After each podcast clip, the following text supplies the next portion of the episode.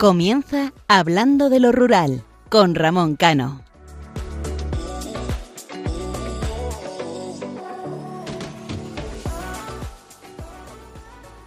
Buenas noches, queridos oyentes. Ya estamos finalizando el mes de abril y dentro de mi editorial quiero continuar con la línea que estoy realizando últimamente, el de intentar dar ánimos, levantar la autoestima y, ¿por qué no?, pensar también en nosotros y en la gente que nos aprecia.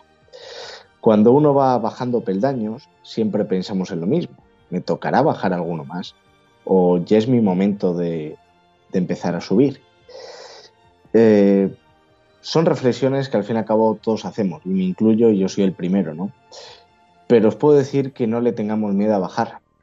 Cuando bajamos siempre, eh, cuando toquemos fondo y haya roca, eh, no os preocupéis, porque la roca siempre sostiene y es el momento de empezar a subir. Nosotros somos católicos, creemos en la providencia y cada acción que vivimos, buena o mala, es Dios quien nos acompaña, a pesar de que no entendamos las cosas. Pero Dios siempre está con nosotros, es el que hace que sonreía, eh, que, que nos saque una sonrisa mientras alrededor hay gestos de dolor. Es Dios eh, quien coloca una estrella luminosa en una noche oscura. Por eso pensemos que las cosas pasan por algo.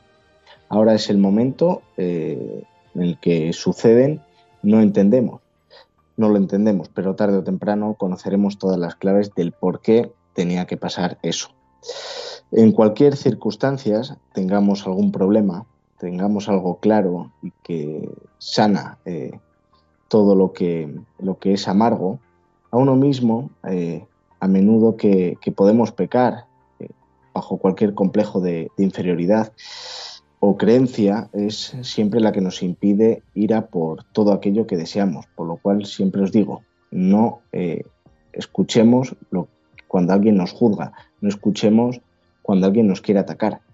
Lo decía en anteriores programas, muchas veces la hipocresía la utilizamos para contener eh, o para intentar contentar al resto ¿no? y contener de, esos ataques. No lo hagamos, seamos naturales con nuestras virtudes y con nuestros defectos. Tengamos en mente quién nos acompaña en los malos momentos, porque esa gente en los buenos estarán siempre alejados, pero alegrándose. Mientras que los que durante las malas eh, no estuvieron, en las buenas serán los primeros que vengan a darte un abrazo y decirte, qué grande ha sido. Seguramente nuestra educación y valores siempre nos han enseñado a perdonar, a pasar página para así poder avanzar.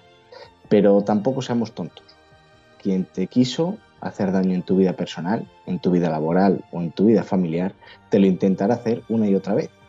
Por lo cual no gastemos el tiempo en esas personas, sigamos nuestro camino, pero sobre todo teniendo memoria de quién estuvo con nosotros y quién intentó ir en contra de nosotros.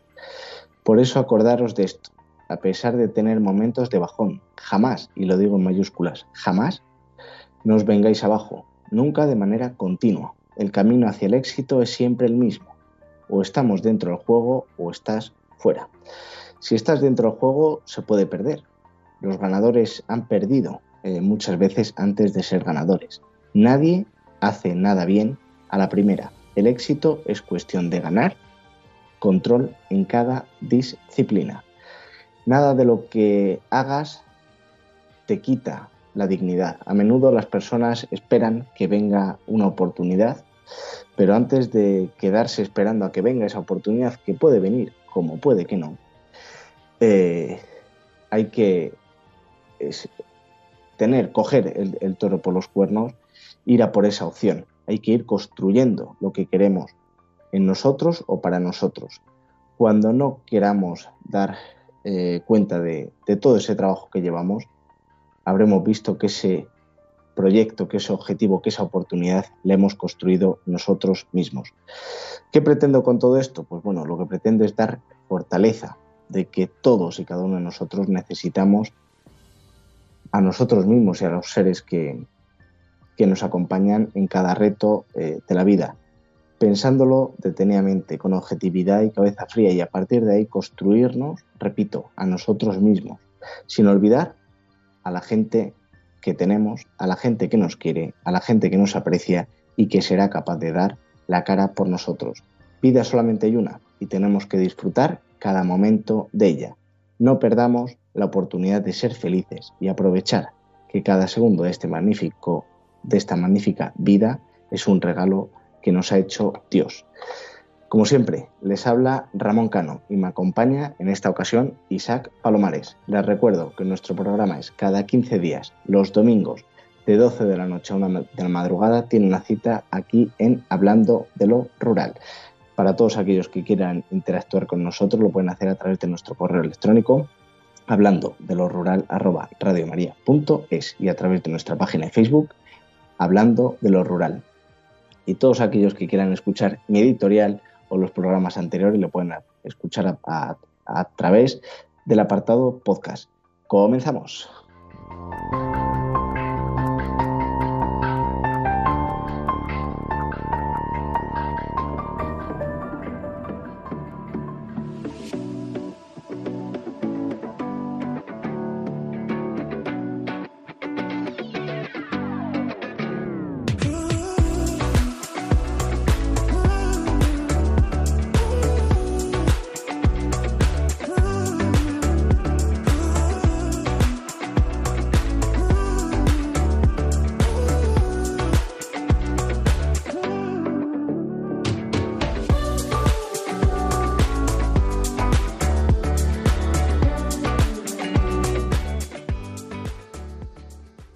Y ahora sí, comenzamos el programa. Isaac, muy buenas noches.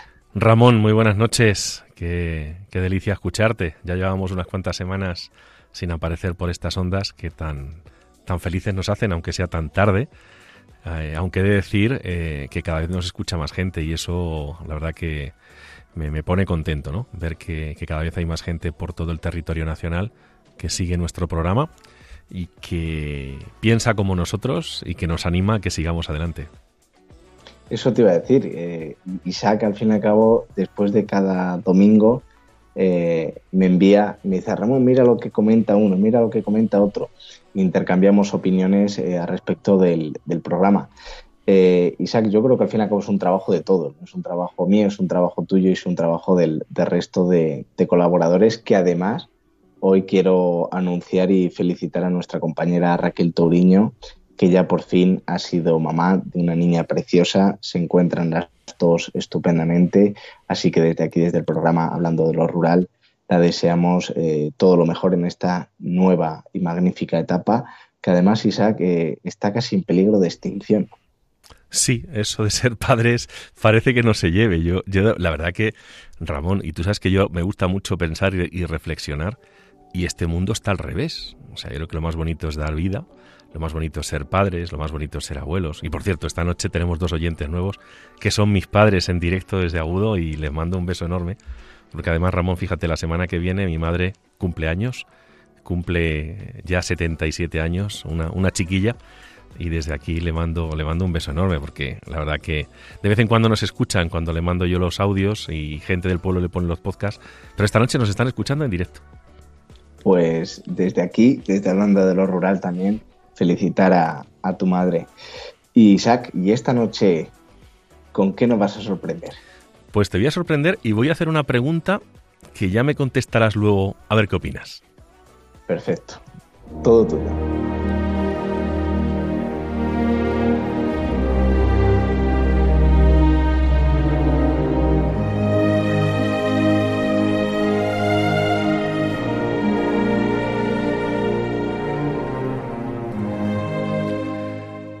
¿Estarían dispuestos ustedes a morir por una persona que no conocieran?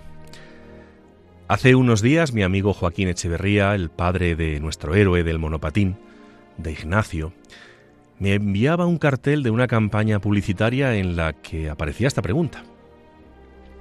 Su hijo sí lo hizo. Su hijo dio la vida por personas a las que no conocía en Londres, y lo hizo porque entendía la vida de una manera tal que estoy convencido de que lo habría hecho una y mil veces. Esta sociedad en la que vivimos se encuentra en una situación de decadencia tal que no solo no daría la vida por los demás, sino que si es posible, se la quitaría. Cuando llegó la pandemia todo el mundo se daba golpes de pecho diciendo que este mundo había aprendido la lección del dislate en el que estaba cayendo y se volvería más empático, más generoso, más humano. Se aplaudían desde los balcones a los biosanitarios, a muchos de los cuales hoy se sigue insultando y agrediendo. Se aplaudía desde los balcones a nuestras fuerzas y cuerpos de seguridad, a los que no hay pudor en llamar todo tipo de lindezas en cuanto hacen su trabajo tal y como hicieron el otro día en una intervención en Madrid. Se aplaudía por las aplicaciones informáticas a los docentes, por seguir dando clase a nuestros hijos, y ahora sin pudor se les dice que no tienen nivel para formarlos. Se aplaudía desde los balcones a nuestros agricultores y ganaderos por trabajar para que sus productos llegaran a las ciudades y no faltar el alimento, llamándoles ahora especuladores y que la cesta de la compra sube por su culpa. Se aplaudía desde los balcones al sector de la cultura y ahora se prohíben los espectáculos cómico-taurinos que en tan buenos ratos nos han hecho pasar a chicos y grandes. Queridos oyentes, desde este programa quiero lanzar un basta ya de tanta locura, basta ya de machacar de forma inmisericordia a personas que lo único que hacen es dar su vida por los demás en sus profesiones, en sus actividades, de forma honrada, de forma honesta nuestros agricultores, nuestros ganaderos, lo único que quieren es sacar adelante sus explotaciones, su actividad, y conseguir que a sus familias no les falte un trozo de pan que llevarse a la boca. Y por supuesto, salvaguardar nuestro mundo rural. O nuestros cómicos taurinos, el mundo de la cultura, lo único que intenta es sobrevivir para hacer felices a los demás, llenar este país de alegría, de sonrisas de verdad, y tener respuesta cuando sus hijos les pregunten ¿Y ahora de qué vamos a vivir?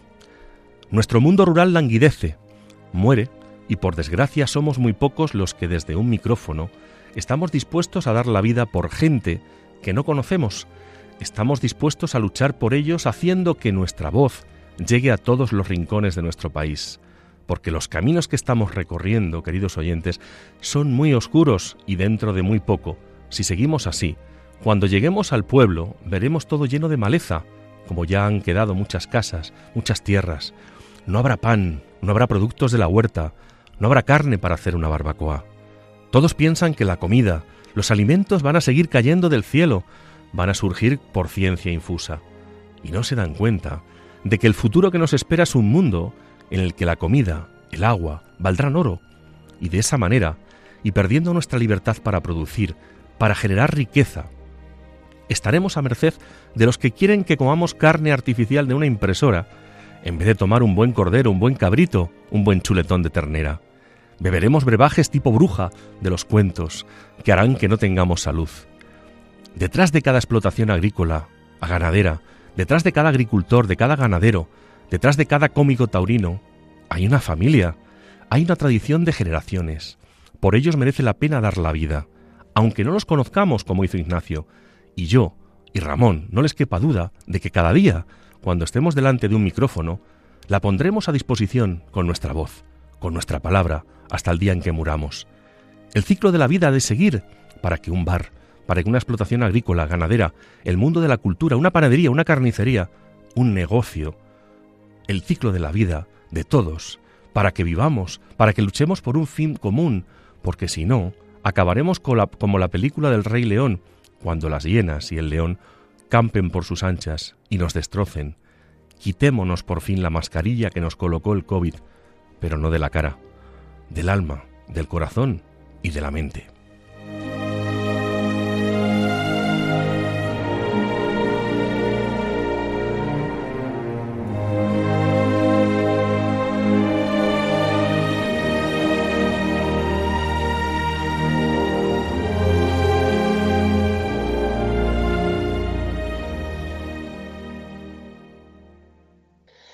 Pues Isaac, eh, una reflexión magnífica, ¿no? Yo creo que no es la primera vez que tratamos este tema aquí en el programa y espero ansioso tu pregunta. ¿Darías tú la vida por alguien que no conocieras? Pues fíjate, eh, te voy a, ser gallego, ¿no? Te voy a responder la, pregunta con otra pregunta. Eh, el COVID efectivamente mm, sacó la parte más humana, eh, yo creo que de todos, pero luego posteriormente la parte más individual de cada uno. ¿no? Cada vez yo creo que somos más individualistas, nos da lo mismo eh, ya no ayudar, sino ofender al resto. Eh, y hemos sacado, como yo decía en mi, editorial, esa hipocresía. ¿no? a mí no me gusta, yo lo viví durante mucho tiempo, esa hipocresía, y dije que renegaba totalmente de ella. Entonces, yo creo que somos esos garbanzos negros eh, o, esa gente que va en contra de, lo políticamente correcto, de lo que siguen las, masas. ¿no? Yo mm, no sé si daría la vida por el resto. Yo creo que el primero que dio la vida por el resto sin conocernos fue Dios, ¿no? Eh, y, fue Jesús. Entonces, mm, yo creo que tenemos que seguir ese camino. Pero yo creo que mm, cada uno de nosotros con, una acción pequeña o, mayor, eh, de agrado, de un, buen gesto, un gesto bonito, tú muchas veces lo, has puesto en, tus redes sociales, ¿no? El ceder simplemente un asiento a, una persona mayor, una persona que lleve a, una madre que lleva a su, a su hijo en brazos, eh, es eh, dar la vida por, esa persona, ¿no? Y que esa persona se sienta agradecida y se sienta que hay otros que miran, que miran por ello, ¿no? Y yo vuelvo a lo que tú has dicho en tu, magnífica, porque esta eh, cada día es insuperable, te superas más, ¿no? yo creo que tenemos que quitemos, ¿no? Efectivamente, esa, ese bozal del alma, eh, seamos más humildes, seamos más agradables y seguramente consigamos una sociedad mucho mejor. Ahora da lo mismo si se ataca de, forma gratuita, si se ataca por un motivo o sin ningún motivo. El caso es atacar, el caso es pensar en nosotros mismos y, eso al fin y al cabo no es bueno, eh, ni para nosotros a nivel individual ni, para, ni como sociedad. No sé si te responde a la pregunta. Sí, sí, me, sí, sí, sí, me lo has respondido en plan muy gallego, pero bien. Pero fíjate, Ramón, hace nada que fue el, la pandemia, los, los cientos de miles de personas que murieron, ¿quién se acuerda de ellas? Hace nada fue el volcán de La Palma, un desastre, muchísimas familias que perdieron sus casas, ¿quién se acuerda de ellas? La guerra de Ucrania, la tenemos ahí y sigue adelante. ¿Quién habla ya de la guerra de Ucrania? Vivimos en un mundo tan cortoplacista, en el cual parece que las desgracias de los demás nos importen solo un poquito al principio, pero luego ya todo el mundo se olvida. Hay instituciones como por ejemplo Caritas en, la Iglesia que esa labor la hacen de forma continuada, la llevan haciendo muchísimos años, muchísimo tiempo, ayudando a tantas y tantas personas, una labor callada, con muchísimos voluntarios que esta noche les quiero mandar un abrazo porque la verdad que la labor que hacen es impagable. Pero vivimos en un mundo en el cual tras el miedo a la muerte eh, en, la pandemia, pues ahora todo el mundo ha salido con esas ganas que dicen de vivir, de, de disfrutar, pero todo el mundo va como yo ahora que, voy en transporte público a Madrid, que la verdad que es una comodidad enorme, eh, además tenemos un transporte público en Madrid maravilloso, y me gusta observar a la gente, Ramón, y me gusta mirarlos a los ojos eh, y ver, eh, pues intentar ver a través de, de, su actitud o de sus ojos qué piensan. Y lo que veo es que, por ejemplo, la gente va mirando sus móviles, chorradas en muchas ocasiones seguro, y son incapaces de mirar el paisaje tan bonito que se ve cuando entras desde Boadilla del Monte en el tren ligero y vas entrando en Madrid y ves la silueta, el, skyline de Madrid. La gente no se fija en eso. Hay tantas cosas bonitas para ver, la vida es tan bonita, el ayudar a los demás es tan bonito. Lo que hacemos nosotros, te voy a responder a la pregunta, lo que hacemos nosotros aquí cada noche, eh, de los sábados cada dos semanas en Hablando en lo Rural, es dar nuestra vida por los demás porque de forma voluntaria estamos aquí para intentar dar valor al mundo rural, para intentar que ese mundo rural no muera. Yo el otro día veía con mucha tristeza un vídeo que me mandaba mi primo Reyes de cómo, está, cómo están las siembras en, en lo que es Castilla-La Mancha, seco. Han invertido muchísimo dinero, muchísimo tiempo, muchísimo sudor, sacrificio, y no van a recoger nada. Entonces, a mí que me digan que la cesta de la compra sube por culpa de agricultores, de ganaderos, es de no tener vergüenza, de no ponerse en los zapatos de los demás. Y digo ya un basta ya, y basta ya. Eh, Isaac, mm, lo, que, lo que estás comentando, ojalá todo el mundo lo dijera. Ojalá todo el mundo lo dijera porque eh, muchos lo piensan pero no lo dicen. Y, lo, que está pasando, por ejemplo, con los agricultores y con los ganaderos es el ejemplo claro, tú lo has comentado, ¿no? del mundo rural. El mundo rural, al fin y al cabo, ha llegado Semana Santa, se ha llenado, pero luego, ¿quién se acuerda de él? Eh, bueno, pues yo creo que es un fiel reflejo también de la sociedad. Entonces, por suerte, por desgracia, nosotros vamos a intentar poner ese granito de arena por, por hacer una sociedad más justa eh, y más igualitaria, de verdad, y sobre todo más alegre. Yo siempre lo intento transmitir a pesar de que a veces uno está un poco hundido, ¿no? Entonces, mm, fíjate que yo creo que hemos elegido bien la canción, ¿eh? la que vamos a escuchar, que es la de Soldadito Marinero de Fiti y Fitipaldi. Yo creo que, que engloba un poco lo que, lo que hemos estado comentando ahora en esta pequeña tertulia. Así que, queridos oyentes, os dejamos con esa canción. son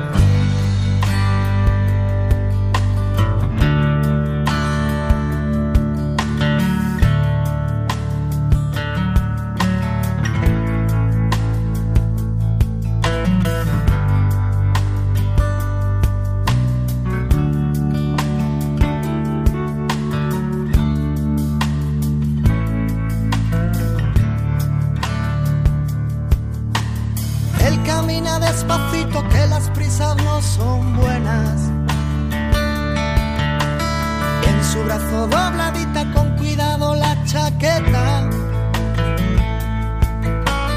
Luego pasa por la calle donde los chavales juegan. Él también quiso ser niño, pero le pilló la guerra. Soldadito marinero, conociste a una sirena que dicen te quiero si ven la cartera llena. Escogiste a la más guapa y a la menos buena.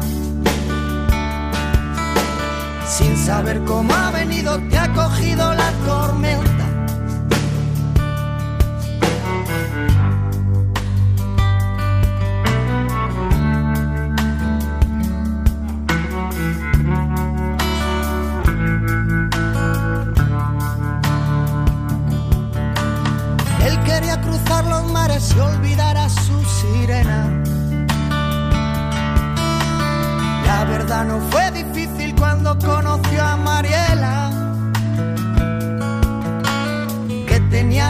ojos verdes y negocio entre las piernas. Hay que ver qué puntería no te arrimas a una buena. Soldadito marinero, conociste a una sirena de esas que dicen te quiero si ven la cartera llena. Escogiste a la más guapa buena. Sin saber cómo ha venido, te ha cogido la tormenta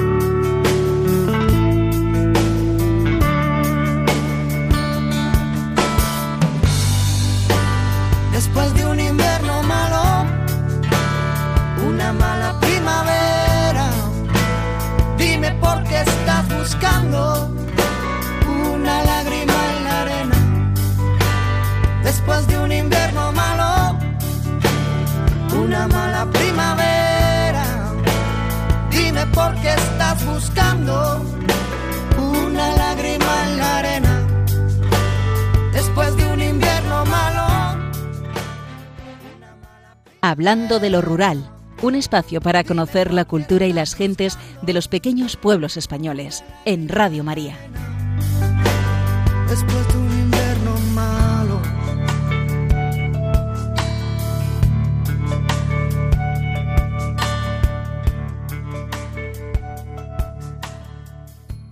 Y ahora sí que sí comenzamos el programa y ya toca, ¿no, Isaac? Yo creo que ya toca eh, recorrer la última provincia de, Castilla-La Mancha, como es la provincia de, Toledo, porque si no veo que al final, eh, el, eh, hablando de lo rural, va a tener más temporadas que Cuéntame, ¿no? Entonces, sobre todo porque tenemos mucho contenido, cada vez hay más gente que, que, nos escribe y que te escribe de que quiere participar en el programa, que cree conveniente de, de hablar de temas que preocupan al, medio rural. Entonces, eh, en este programa ya sí que vamos, sobre todo en la sección de La voz de los pueblos, vamos a conocer los pueblos más bonitos de la provincia de, de Toledo y su gastronomía. Así que, Isaac, empieza con ese magnífico pueblo.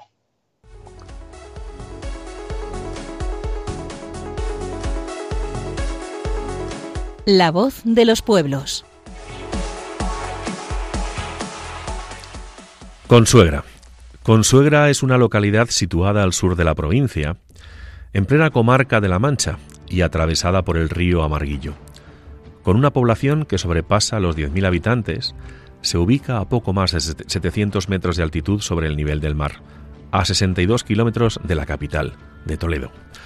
Su legado histórico incluye obras tan emblemáticas como el conjunto formado por el Castillo de la Muela y su grupo de molinos de viento, el mejor conservado de España y donde podremos ver los 12 molinos que todavía se conservan y en alguno de ellos hasta podemos ver su mecanismo completo. También destacan la iglesia de San Juan Bautista, la iglesia de Santa María la Mayor, la iglesia del Santísimo Cristo de la Veracruz, el convento de Nuestra Señora de los Dolores, la casa de la Tercia o la presa romana del siglo I. Tembleque, Tembleque es otra de las, poblaciones más bonitas de la provincia de Toledo. Pertenece a la comarca de La Mancha, ubicándose a 637 metros de altitud sobre el nivel del mar y tiene un censo que ronda los 2.000 habitantes. Le separa solamente 56 kilómetros de la capital, Toledo. El principal atractivo turístico es la Plaza Mayor de Tembleque, del siglo XVII, declarada bien de interés cultural, recordándonos a los antiguos corrales de comedia. Tiene forma de U y forma una típica plaza manchega con porche corrido en la parte inferior. Otros monumentos que podemos visitar en Tembleque son la iglesia de Nuestra Señora de la Asunción, la ermita de Veracruz, la ermita de San Antón y la ermita del Cristo del Valle, la ermita de Loreto, la casa de las Torres o la casa de Posta. Oropesa, conocida también como Oropesa y Corchuela, es otro de los que se encuentran entre los municipios más bonitos de la provincia de Toledo. Forma parte de la comarca de la Campana de Oropesa y se distancia 110 kilómetros de la capital. Ubicada a 434 metros de altitud sobre el nivel del mar, el censo de la localidad ronda a los 2.700 vecinos y se halla junto a los hermosos parajes de la Sierra de Gredos. El castillo de Oropesa es uno de los principales atractivos de la localidad. Está formado por dos castillos, uno más antiguo de origen árabe entre los siglos XII y XIII y otro más nuevo construido por los condes de Oropesa durante el siglo XV. Otros monumentos que podemos visitar son la iglesia de Nuestra Señora de la Asunción, la ermita de las Peñitas, el Colegio de Jesuitas o el Palacio Nuevo, de estilo renacentista y levantado en el siglo XVI. Fíjate, Isaac, que Oropesa, lo decías, ¿no? que se halla junto a los hermosos parajes de la Sierra de Gredo. Desde mi pueblo, desde el Arenal, cuando se apagan las, luces, eh, se ve al fondo, por la noche se ve al fondo Oropesa. Y siempre cuando estábamos en, cuando éramos pequeños y estábamos en, la finca, sobre todo en verano, claro, no había estos atractivos que hay ahora, que si la Play, que si el teléfono, pues al fin y al cabo era salir a ver las, eh, las estrellas y salir a ver las luces y se veía perfectamente los montes de Toledo. Y siempre nos decía mi abuelo, eso que veis ahí al fondo es Oropesa. Es, una pequeña anécdota, pero siempre es un pueblo al cual le, me ha gustado, ¿no? Por, esa, por esa anécdota que os, eh, que os he contado.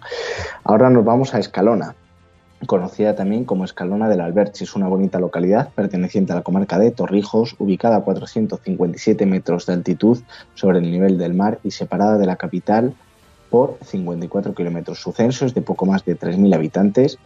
Es una bonita población situada a, orillas del río Alberche, rodeada de dehesas, sobresaliendo de su legado histórico del, del Castillo Palacio de Escalona, un bello edificio de estilo mudéjar del siglo XV. En el pueblo podremos ver además una de las antiguas murallas que las protegían, así como el interesante edificio del convento de las Concepcionistas.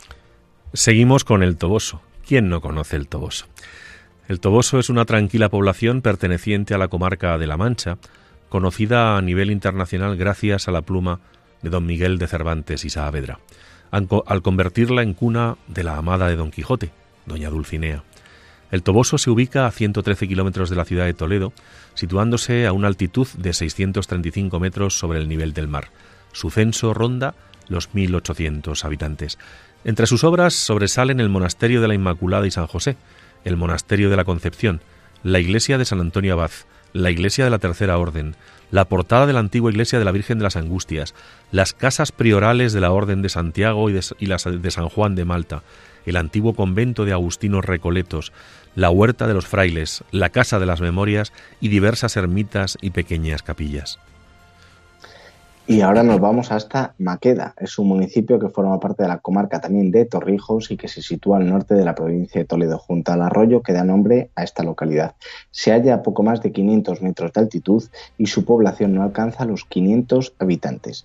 La historia dejó una importante huella en Maqueda, que pese a ser una población pequeña, tiene un patrimonio histórico considerable, incluyendo obras como el Castillo de la Vela, la iglesia de Santa María de los Alcáceres, la puerta Califal o la Torre de la Vela. Burujón, ubicada a poco más de 500 metros de altitud sobre el nivel del mar y a una distancia de 32 kilómetros de la ciudad de Toledo, Burujón es un tranquilo municipio situado en la zona central de la provincia, perteneciente a la comarca de Torrijos. Se halla en un bonito valle con un censo que ronda los 1.800 vecinos. De su legado arquitectónico destacan obras como el Palacio de los Condes de Cifuentes, la iglesia de San Pedro Apóstol o la ermita de San Pantaleón. En Burujón podemos visitar las barrancas de Calaña y Castrejón, declarado monumento natural. Forma unos espectaculares cortados arcillosos, creados por la erosión del viento y las aguas del río Tajo, y que son conocidas como el Cañón del Colorado Español, apareciendo en numerosos anuncios de televisión. También es destacable el lugar conocido como Árbol de Colores o un antiguo abrevadero conocido como el Pilar. Real de San Vicente, ubicado a poco más de 750 metros de altitud sobre el nivel del mar y rodeado de montañas, el Real de San, Vicente es un pequeño municipio toledano cuyo censo ronda el millar de habitantes y que se sitúa al norte de la provincia, de la comarca Sierra de San Vicente, a unos 70 kilómetros de la capital provincial. La localidad posee un interesante patrimonio histórico que incluye obras como la iglesia de Santa eh, Catalina, la ermita de San Nicasio, los molinos de la Tejea o la fuente de los Peneruelos. Cabe destacar también los baños Fuente de la Pólvora, antaño un importante balneario. Guadamur. Es un municipio situado en plenos montes de Toledo, a 640 metros de altitud sobre el nivel del mar, y a tan solo 13 kilómetros de la capital. Por su término municipal discurre el río Tajo y su censo es de 1.800 habitantes. En Guadamur podremos admirar obras como su bonito castillo del siglo XV, de origen italiano, la iglesia de Santa María Magdalena o las ermitas de San Antón o de Nuestra Señora de la Natividad. Orgaz es un municipio eh, que se sitúa en plenos montes de Toledo, en el que viven unas 2.600 personas. Se halla solo 33 kilómetros de eh, Toledo capital. Teniendo en cuenta que se trata de un, de un pueblo pequeño, posee un patrimonio histórico muy considerable, que incluye obras como el Castillo de Orgaz, la iglesia de Santo Tomás Apóstol, la ermita de la Concepción, la ermita del Socorro, el Hospital de San Lorenzo, la Plaza Mayor, los arcos de San José y de Belén o el puente de los Cinco Ojos. En las afueras de Orgaz encontraremos la pedanía de Arisgotas, importante por poseer un gran patrimonio arqueológico y en la cual podremos visitar el interesante Museo de Arte Visigodo, y ahora, Isaac, nos vamos a ir al, apartado que más nos gusta, que es el tema de la gastronomía. Mm, cabe destacar, yo creo que la gastronomía de la provincia de Toledo es muy similar al del resto de, la comunidad autónoma, como ha pasado también en, Castilla y León. Y yo creo que ahora es cuando viene la parte complicada, ¿no? Porque estas horas de, de, la madrugada, pues otra cosa no, pero hambre y sueño pues siempre hay. Así que si quieres empieza tú por ese estofado tan bueno. Vamos a comenzar con un plato estrella. Es algo increíble. Mi amigo Adolfo lo, borda. Eh, la perdiz estofada o a la toledana. Toledo es famoso por su carne de caza y por supuesto de matanza. Por ello, uno de los platos más conocidos de la capital de Castilla-La Mancha es la perdiz estofada. Esta carne se cocina a fuego lento con un fondo de cebolla, ajo y laurel. Y increíble, no se dejen engañar porque este plato parezca algo muy sencillo, ya que para muchos es la joya de la corona de la gastronomía toledana. Los elementos de la receta que marcan la diferencia de este rico plato son el vinagre, el vino y las hierbas aromáticas. Los perdigones son perdices que tienen menos de un año y son catalogadas por los expertos como excelentes en la cocina toledana. Fíjate, Isaac, que yo creo que hay mucha gente que no ha probado la perdiz. Y yo creo que es uno de esos platos que de la manera que se cocine da igual eh, qué receta seguir. Eh, yo creo que todo el mundo debería de, en alguna ocasión probar la perdiz, ¿no? Y sobre todo esa carne de caza que además cada vez yo creo que se pone más en valor, cada vez la gente disfruta de ella. Y yo creo que este plato siguiente también tiene mucho que ver con eso, ¿no? Que es la carcamusas, ¿no? Es uno de los platos típicos de Toledo. Este plato consiste en un guiso de cerdo o ternera desmenuzada que al guisarla con tomate, jamón, guisantes o incluso chorizo adquiere este intenso sabor que las caracteriza. Podrás encontrar en cualquier bar, seguramente o restaurante de la ciudad, tanto como plato principal como tapa.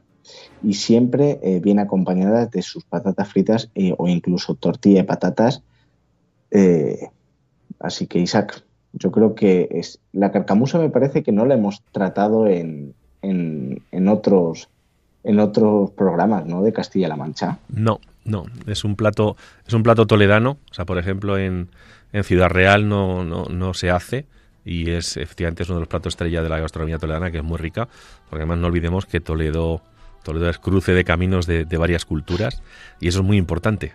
Eh, Toledo, ciudad imperial, Toledo, una ciudad, eh, de verdad, los que no hayan ido a verla, eh, yo les animo a que vayan. Toledo es algo, es, una provincia preciosa, además está en la mitad de, de, la piel de toro y yo soy un enamorado de Toledo porque siempre que voy a mi tierra paso por allí y tiene parajes, sitios, rincones y la gente es extraordinaria, la verdad que es una maravilla.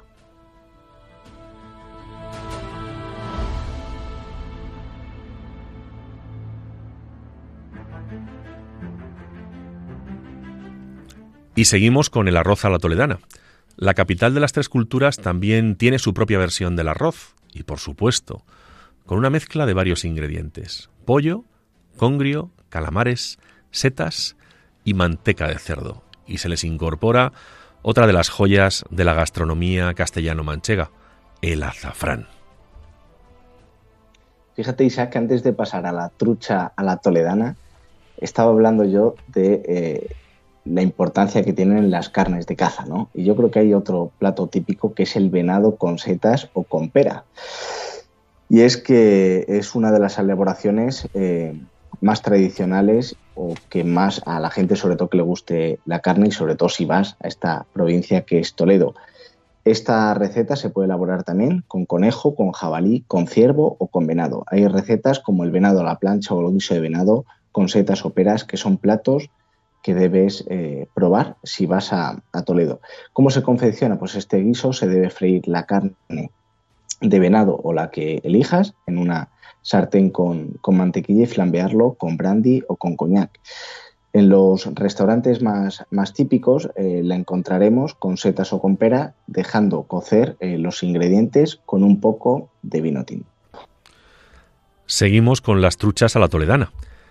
Eh, parece que comer en Toledo de menú supone solo comer segundos platos de carne de caza o de matanza, pero en la gastronomía toledana también hay sitio para los segundos de pescado, como son las truchas toledanas. Este plato se prepara con vinagre, con ajo, con especias y se fríen en abundante aceite. Yo se las recomiendo porque la verdad que es una auténtica exquisitez. Luego un plato emblemático en la cocina castellana, como es el cochifrito. El plato está compuesto de unos taquitos de cochinillo fritos con abundantes dientes de ajo, vinagre y varias especies. El cordero o cabrito eh, también se, puede realizar una vez emplatados. Es importante que se presente la carne crujiente por fuera y jugosa por dentro, marcando así la diferencia con otros platos de carne de caza o de matanza. Fíjate, Isaac, que aquí en el cochifrito siempre hay una polémica, que es las tajadas como gustan más, si más pequeñas o más grandes. ¿A ti cómo te gustan? A ver, pues yo, creo que la respuesta es fácil, en función de cómo te guste, si más seco o más jugoso. Evidentemente, si lo troceas muy pequeño, a la hora de hacerlo, a la hora de freírlo, se va a quedar pues mucho más duro. Pero si te gusta un poquito más jugoso, pues yo el consejo que doy es hacer eh, el trozo más grande y freírlo a menos temperatura, con lo cual pues va a estar más jugosito. Pero claro, si está súper seco a la hora de comértelo, pues la verdad que cuesta y tienes que beber más vino. Sí que sí, yo soy de tu grupo. bueno, seguimos con el cocido tres vuelcos o la olla podrida. Si quieren comer un menú de comida casera toledana, no deben dudarlo y deben pedirse este cocido típico, elaborado con carnes, con productos de matanza, con verduras y, por supuesto, garbanzos. Una de las distinciones de este famoso cocido es que se sirve en tres platos por separado. De ahí proviene su nombre, cocido tres vuelcos. En el primer vuelco se sirve la sopa o caldo de cocido, después los garbanzos con las verduras y por último la carne, los encurtidos, y todos los derivados de la matanza. Es todo lo contrario, Ramón, que lo que se hace en, León, que se hace al revés, se empieza por la carne y se termina por la sopa. No sé si recuerdas el por qué se hacía así en Astorga. Uf, me, vas a poner el día a prueba. Se hacía, eh, te lo digo, te, te respondo, a ver, a ver, dispara. No, no, no, te, dejo a ti, te dejo a ti. que al parecer, al parecer en la, en, en, la guerra contra los franceses, pues había una unidad del ejército español que estaba, estaban comiendo y venían los franceses y les pillaron una vez y no se pudieron tomar el cocido. Y ya la segunda vez cogieron y dijeron, vamos a empezar por la carne, que es lo bueno, y la sopa lo último. Por eso el, comid, el cocido en Astorga se come al revés que, que, que, este, que esta, olla, esta, esta olla podrida o el cocido de tres vuelcos de Toledo. Fíjate, Isaac, ahora que, dices esta, esta anécdota, ¿no? Eh, en, el, en, el, libro de Sergio del Molino, La España vacía, eh, cuando yo me lo empecé a leer en su momento, empezaba a hablar eh, de todo lo que tenía que ver con la gastronomía, los platos, los utensilios y la importancia que era eh, al fin y al cabo en la identidad de, la España rural, ¿no? Y al fin y al cabo esta anécdota que tú has comprado, eh, que tú has eh, contado del, del cocido de Astorga, pues también tiene que ver con nuestra esencia, con nuestras raíces y con todo eso que yo creo que defendemos. Y está bien que la gente lo sepa, está bien que se difunda porque al final si no se acaba olvidando. Y ahora sí que me voy a ir a, a un plato que yo creo que los oyentes ya lo han escuchado en, estos programas en Castilla-La Mancha, que es el bacalao atascaburras. Para aquel que todavía no sepa lo que es, eh, es un puré de, patatas que lleva bacalao con ajo, aceite, oliva y nueces. Seguimos con el tiznado de bacalao también. El tiznado de bacalao es uno de los platos estrella de bares y de restaurantes toledanos y no puede faltar en cualquier eh, momento en el cual se tomen ustedes un vino, un vino manchego que es fantástico con las diferentes denominaciones de origen en cualquiera de los, de los pueblos o ciudades toledanas. Se prepara asado al horno con patatas, con cebollas, con ajos y con pimientos morrones rojos. Y cómo no, el mazapán es uno de los dulces más típicos, eh, ya no solamente diría de Toledo, ¿no? sino del resto de España pero eh, este plato estrella eh, de estas tierras manchegas posee la indicación geográfica protegida. La elaboración de este postre toledano está basada en hacer una fina mezcla de almendras, azúcar y huevo, y con esta masa se crean diferentes figuras, pero también conforman la base de otros postres típicos de la zona. Toledanas. Son unas empanadillas dulces rellenas de cabello de ángel y de almendra picada se pueden encontrar en cualquier pastelería o confitería eh, e incluso en muchos conventos de Toledo.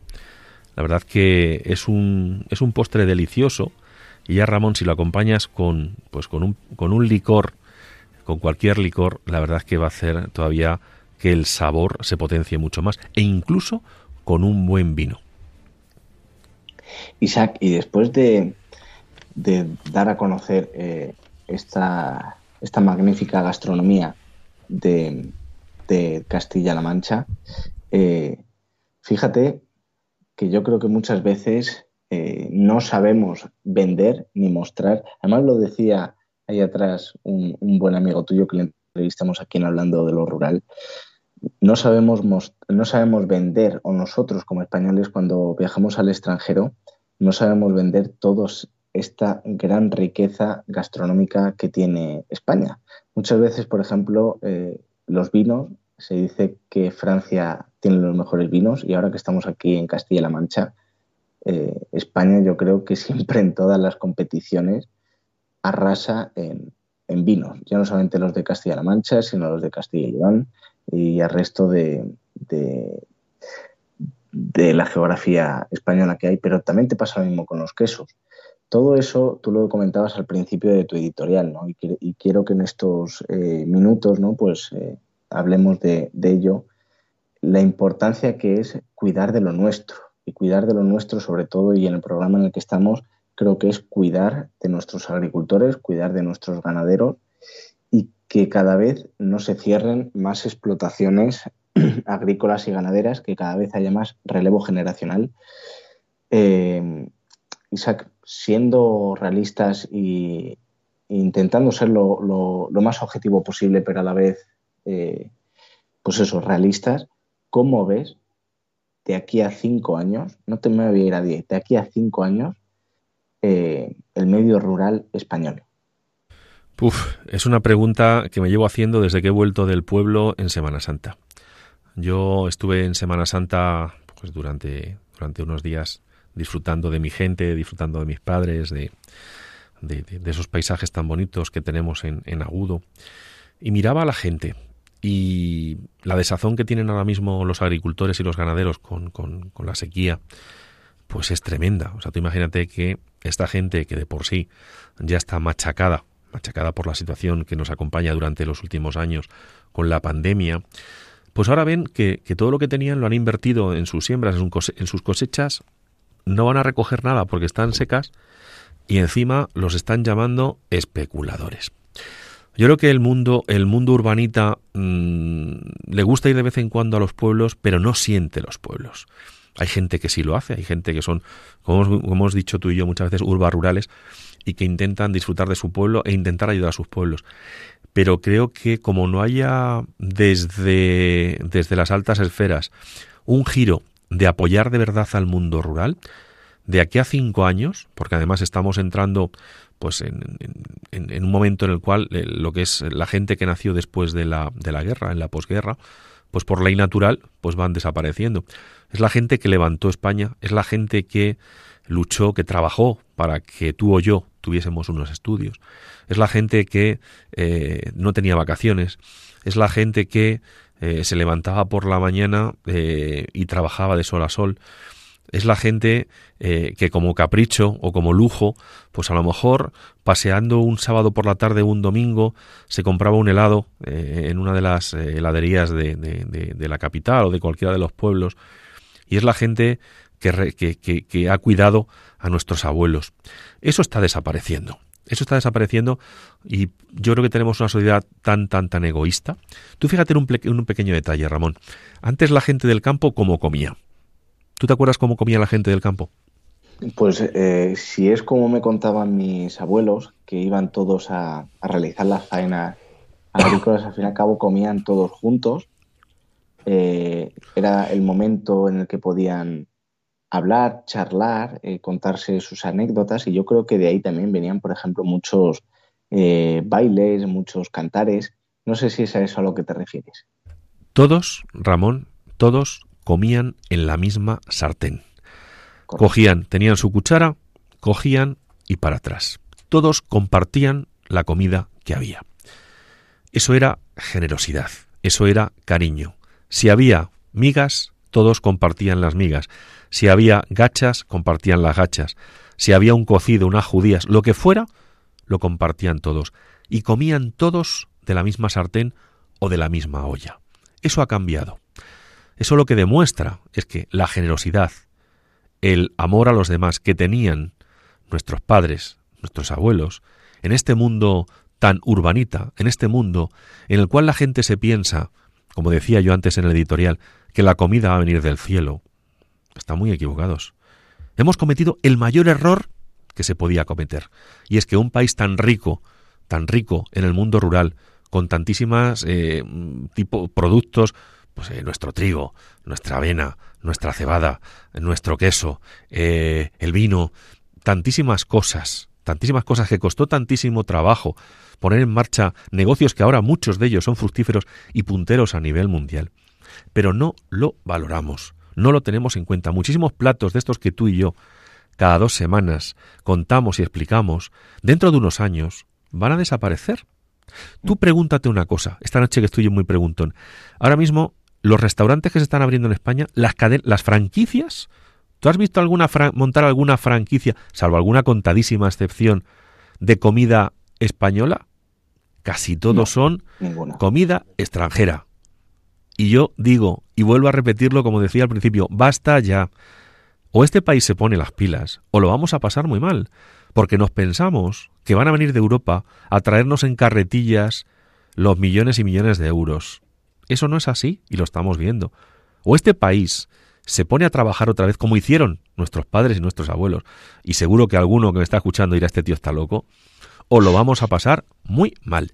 El campo, las explotaciones, dentro de nada, van a estar eh, llenas de maleza, llenas de zarzas, Vamos a querer ir al mundo rural, a los pueblos, y vamos a querer comprarnos el pan. No va a haber panaderías, nuestras magdalenas, no va a haber mm, las, dentro de, cualquier tipo de confitería o pastelería. Vamos a querer comprar queso, no va a haber queso. Vino autóctono, no, va a ser todo superindustrial.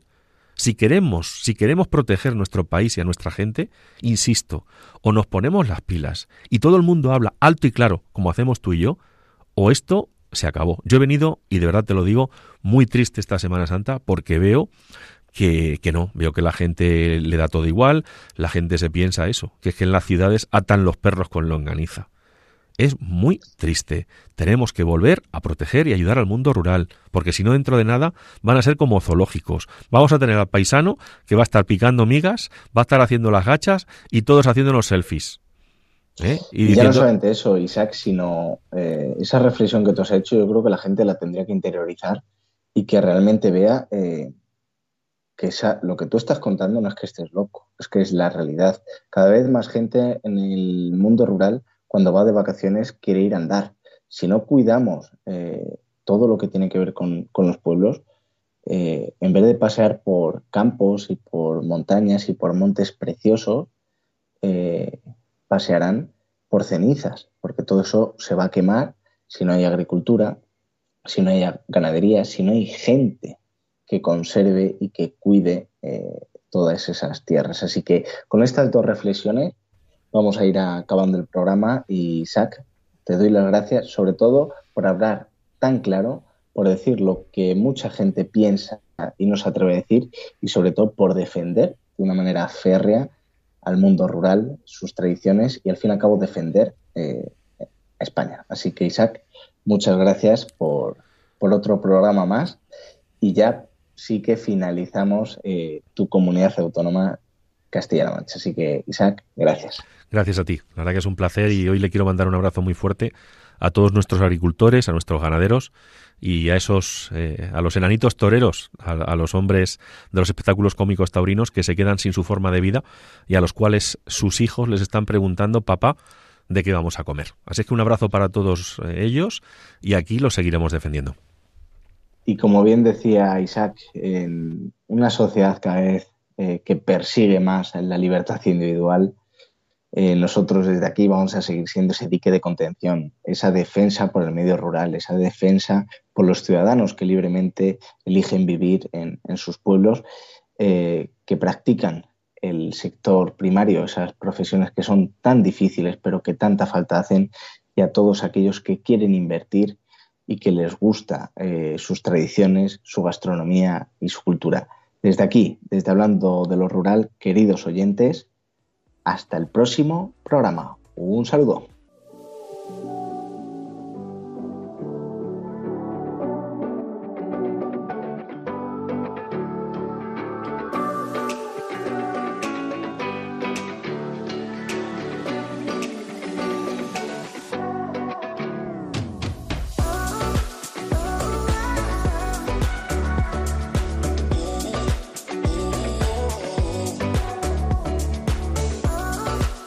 Han escuchado en Radio María Hablando de lo Rural con Ramón Cano.